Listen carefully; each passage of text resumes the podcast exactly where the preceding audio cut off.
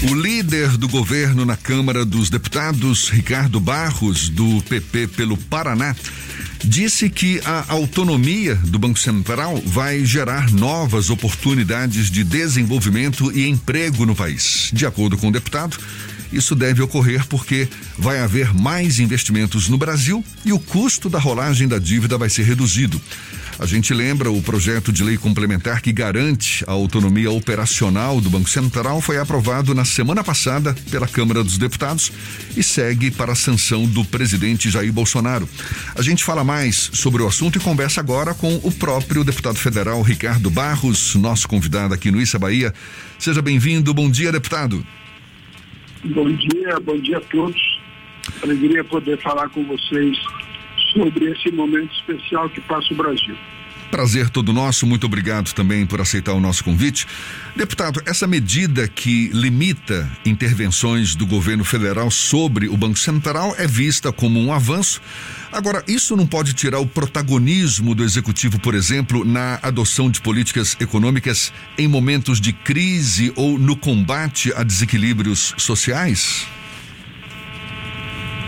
Não, nós temos uma clareza de que o Banco Central tem a função precípua né, de estabilizar a moeda, combater a inflação, garantir uma boa administração eh, financeira das reservas que o país tem, e são muitas as reservas cambiais do Brasil, e quando você avalia, por exemplo, o custo da rolagem da dívida, taxa Selic, Cada 1% a mais na taxa Selic representa 70 bilhões de reais de despesa do Tesouro na rolagem da dívida. Então, se nós damos ao mercado a segurança de que não haverá interferência política na condução da, da política monetária, então nós vamos ter sim eh, os juros mais baixos e economizaremos muitos bilhões que vão ser aplicados em infraestrutura na ação social, que é o que nós precisamos nesse momento. Se por um lado a autonomia impede em tese que o governo utilize o Banco Central como instrumento político, por exemplo, não é, adotando políticas monetárias com fins eleitorais, Críticos a essa matéria defendem que essa autonomia pode resultar em um Banco Central influenciado pelo mercado financeiro, impedindo, por exemplo, a injeção de recursos por meio da, da redução de juros em casos extremos. Como é que o senhor avalia essa, vi, essa visão diferente, não é? Uma crítica a essa autonomia do Banco Central. É natural que hajam críticas a toda ação de governo tem críticas. A oposição precisa, de alguma forma, diminuir o impacto positivo do avanço que se conquistou numa matéria que já estava há mais de 27 anos tramitando na Câmara dos Deputados. Mas não há essa possibilidade. Nós temos, o Senado pode impedir os diretores das, das agências reguladoras, do Banco Central, e com isso controla a qualidade da gestão que está sendo feita pelos que têm mandato para a função. Então, se houver qualquer desvio dessa natureza, o Senado fará o impedimento dos diretores da, do Banco Central. Deputado, o governo federal o presidente da Câmara, Arthur Lira, e o presidente do Senado, Rodrigo Pacheco, elencaram uma série de projetos que são considerados prioritários. Como é que está a agenda do Congresso Nacional e da Câmara, no caso do senhor, que é o líder do governo, para apreciação desses projetos, já que volta e meia assuntos relacionados à pandemia acabam se tornando prioridades dentro da prioridade? Bom, primeiro a prioridade é vacinar a vacinação e o auxílio emergencial são as prioridades do povo. E se são as prioridades do povo, são as prioridades do Congresso. É óbvio. Esta quinta-feira, amanhã, nós votaremos a medida provisória 1026, que trata exatamente de Covid. É a pauta importante do dia, é a medida provisória que vai definir regras para aquisições de produtos emergenciais sem licitação, e vai ampliar o número de agências é, reguladoras de saúde no mundo, que se aprovada uma vacina lá, teremos a aprovação automática no Brasil.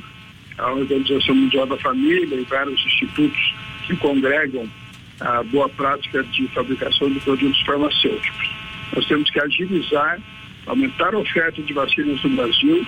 Estamos agora, a partir de hoje, já com é, vários municípios encerrando a vacinação por falta de vacinas e a gente não conseguiu sensibilizar a Anvisa para que fosse mais diligente e mais eficiente na aprovação de novas vacinas para que nós não pudéssemos, não precisássemos ter esta paralisação.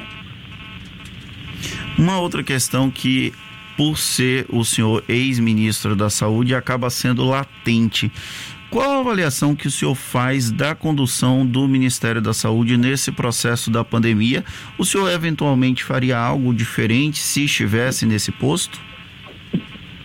Não, eu considero que o general Pazuello faz um trabalho é, possível nesse momento, né? não é um momento de normalidade, então nós temos aí algumas é, dificuldades na condução do processo, mas o general faz o, o possível para que a gente possa ultrapassar este momento. Tá, há já uma negociação ampla de aquisição de vacinas, já temos né, centenas, mais milhares e milhares de doses adquiridas que estão com programação para entrega. O Brasil, em especial, tem 38 mil salas de vacinação. Nosso Programa Nacional de Imunização já aplica 300 milhões de vacinas anualmente. Então, nós somos muito rápidos e eficientes no aplicar a vacina. É que o Brasil começou, é, depois de muitos países, de mais de 50 países a vacinar, e já está ali em quinto lugar em número de pessoas vacinadas, que demonstra que, de fato, o nosso sistema de, de imunização é muito eficiente. Agora, faltam vacinas, né? E nós estamos aí limitados hoje a apenas duas possibilidades, que é a Coronavac e a vacina AstraZeneca de Oxford.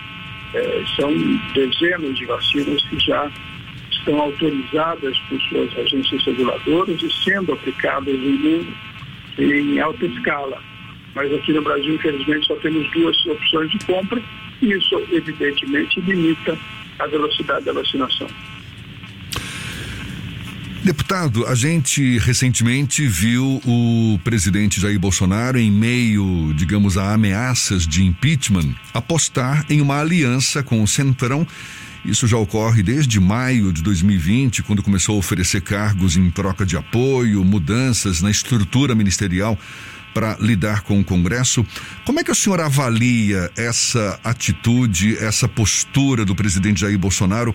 E isso o coloca numa condição mais confortável? O senhor também aposta nessa condição no Congresso Nacional? Olha, eu vou discordar de você. Nunca houve possibilidade de impeachment do presidente Bolsonaro. Em nenhum momento houve apoio popular ou apoio no Congresso para esta possibilidade. O presidente não esteve, de fato, é, a possibilidade de sofrer impeachment. Isso é apenas assunto é, de retórica da mídia e da oposição. Segundo, não houve troca de cargos. A única mudança ministerial que aconteceu era de um cargo que já estava vago desde o final do ano passado, Secretaria-Geral da Presidência, é, quando o ministro Jorge Oliveira foi para o Tribunal de Contas da União. Então, não tem reforma ministerial. Apenas ocupou-se uma das vagas, trocando o ministro Onyx Lorenzoni para outra vaga, nomeando o deputado João Roma, aliás, qualificadíssimo, conterrâneo de vocês aí, é, para esta nova vaga. Então, nesse sentido, eu tenho que discordar, mas preciso concordar. Sim, o governo está se articulando melhor com os partidos, está no diálogo mais efetivo com os partidos e ele antes, inicialmente, no seu governo, Bolsonaro se relacionou com frentes parlamentares né, e com bancadas de deputados em cada estado, isso não funcionou e o presidente, desde o início do ano passado, alternou para o diálogo com partidos. Então, o nosso partido, por exemplo, Progressistas, é um partido que tem é, agora o presidente da Câmara Arthur Lira, né? é um partido que tem uma grande é, influência por conta também do tamanho das suas bancadas no Senado e da Câmara. É um partido que tem aí na Bahia João Leão, Cacá Leão, é, Ronaldo Carleto, Cajado, Mauro Negromonte, vários deputados estaduais.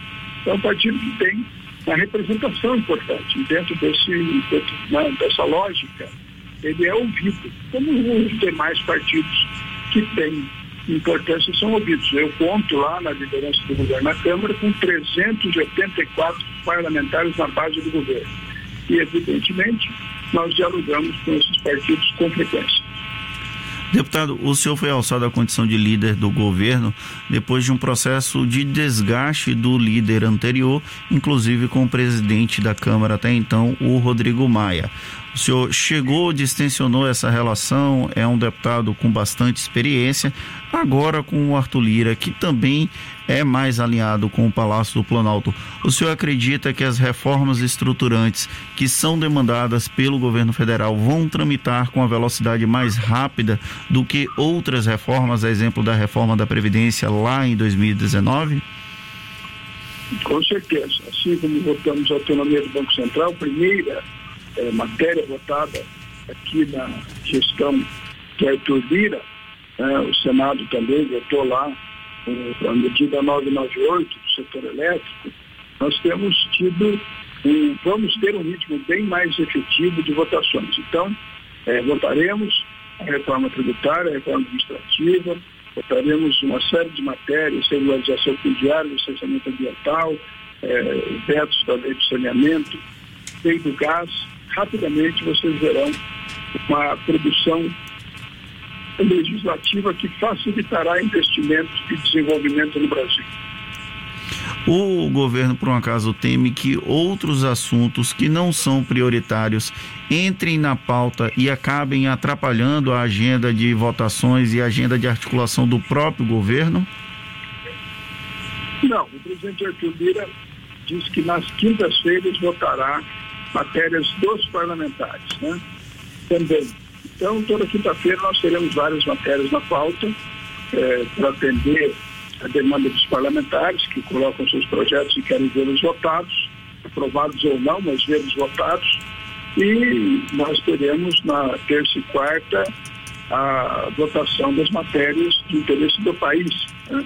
seja por é, pedido do governo, seja por pedido do Colégio de Líderes, nós votaremos matérias de interesse do país. Então, estou muito confiante que o ritmo de votações vai ser bastante efetivo. Deputado Ricardo Barros, deputado federal pelo PP do Paraná, líder do governo na Câmara, muito obrigado pela sua disponibilidade. Bom dia e até uma próxima. Bom dia, um grande abraço a vocês.